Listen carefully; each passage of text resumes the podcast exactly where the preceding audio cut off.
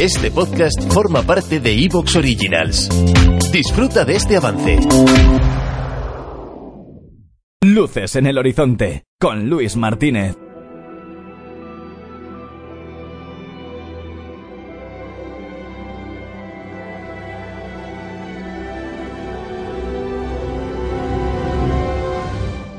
En la antigua Mesopotamia, unos soldados al servicio del rey mantienen un encuentro fortuito con tres criaturas espectrales a las que toman por dioses. Siglos después, ya en época victoriana, un filólogo inglés llamado Wilhelm Dupont eh, traduce una tablilla siria donde se narra la visita de unos seres venidos de las estrellas aturdido por su propio descubrimiento, reflejará todo lo que sabe en un diario, cuya pista se pierde con el advenimiento de la Segunda Guerra Mundial. Mucho más adelante, el siglo XXIV, un grupo de astronautas va a iniciar un viaje a lo desconocido. Tratarán de atravesar un túnel de singularidad cósmica que les permitirá moverse a través del tiempo. ¿Qué ocurrió realmente en Korsabaz? La trama se va nutriendo con documentos secretos, entrevistas y confesiones de personajes de épocas dispares que encajan como un puzzle hasta desvelar los sucesos ocurridos a bordo de la nave del tiempo y la inevitable huella que dejan, visible solo a los ojos de los más atentos. Pues esto que os he leído es la hipnosis nada menos de Corsabaz de Ana Tapia editado en Editorial Cazador. Es una nueva propuesta con una historia eh, de ciencia ficción nada convencional. Y para hablarnos de ella llega nada más y nada menos que su autora, Ana Tapia, a Luces en el Horizonte. Eh, bienvenida, Ana. Hola, muchas gracias Luis por, por, invitarme a estar contigo. Gracias a ti por venir y, bueno, pues eh, Corsabaz, eh, eh, tu nueva, tu última novela. Eh, cuéntanos un poco qué se va a encontrar la gente en ella. Pues bueno, a ver, eh, Josabad yo diría que es como un tangram. No sé si llamarlo tangram o, o puzzle. Bueno, la verdad es que son conceptos un poco parecidos. Básicamente la idea es que eh, hay una serie de piezas, digamos que no sigue una narración lineal, sino que hay unas piezas que, que el lector pues va a poder ir juntando bueno, ya lo has explicado tú un poquito en la, en la sinopsis. Eh, lo mismo te puedes encontrar mm, un diario, eh, que te puedes encontrar una, una entrevista o, o, una crónica de un periódico del siglo XIX. Eh, son distintas piezas que, que de algún modo van añadiendo algo a la trama y al final, pues, pues bueno, es el lector el que, el que va uniendo todas esas piezas hasta, hasta llegar a, a, una explicación de qué fue realmente lo que pasó eh, que es lo que explica el, el, principio de la novela, ¿no? El encuentro, el encuentro con los soldados en, en la carretera que va de Nínive a Jorsabad, ese encuentro que tienen con, pues, con unas criaturas holográficas, por así decirlo. La verdad que, que pinta muy bien, es eh, realmente sí. llamativo, pero me tienes que decir, Ana, ¿a qué tipo de lector engancharía más la historia que nos has propuesto en Gorsabat?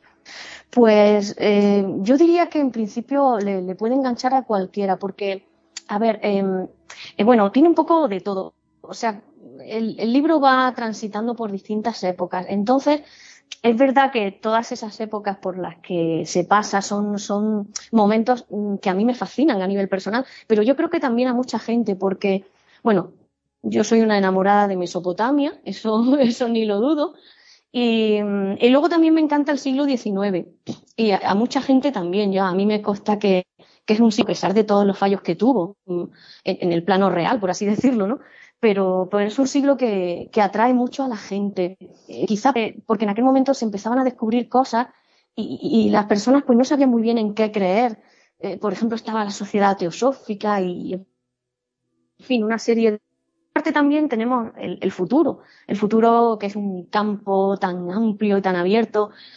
Así que, este libro le puede gustar a cualquiera que, bueno, que se deje enganchar un poquito por ese juego de, de ir uniendo la trama Mm, que por otra parte tampoco es muy complicada, porque, bueno, una, una de las dudas que, eh, que yo tenía al principio cuando planteaba el libro era precisamente ¿se, se perderá o no se perderá el lector? Pero realmente no, no se pierden, no se pierden porque, bueno, ya me lo han dicho que no se pierden y que está todo claro, que está todo claro, a, pesar de, de, tener una apariencia así fragmentaria, ¿sabes? O sea que para todos, yo diría. Bueno, pues eso está bien, que esté abierto a todo tipo de lector. Y, bueno, tú como escritora, eh, Ana, eh, ¿de dónde has sacado, digamos, la inspiración? ¿Dónde fue ese momento que a ti se te ocurrió esta historia, de donde te pegó el chispazo para decir, oye, yo quiero contar esto? Sí, sí, pues ciertamente el latigazo es curioso porque el latigazo es verdad que te viene en un momento dado.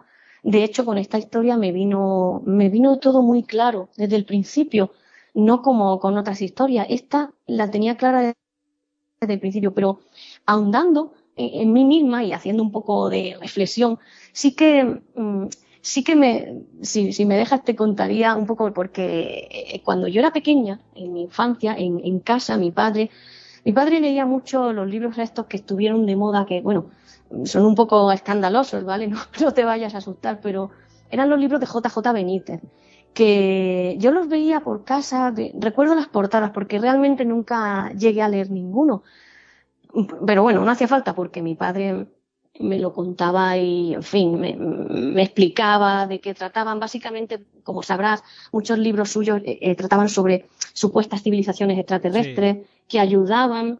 Sí, algunos he leído yo. Yo he leído a los egipcios, sí. Ah, sí, sí. Bueno, pues yo, yo no sé por qué eh, con mi padre siempre estaba muy escéptica, decía, guay, qué, locura, ¿cómo va a ser eso? No, yo ya entonces no. Esto fue mucho antes de, yo estudiar antropología, por cierto.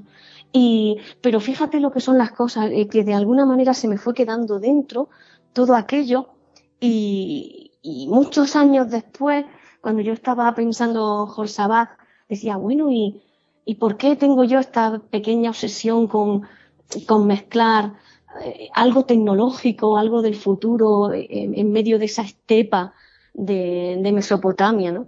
Y, yo creo que en cierto modo fue un pozo que dejaron eh, todos esos libros que mi padre tenía desperdigados, fíjate. Eso unido a otras cosas, claro, todo mi historial de lectura y, de, y también de cine.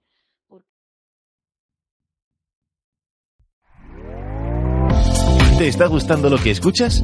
Este podcast forma parte de Evox Originals y puedes escucharlo completo y gratis desde la aplicación de Evox. Instálala desde tu store y suscríbete a él para no perderte ningún episodio.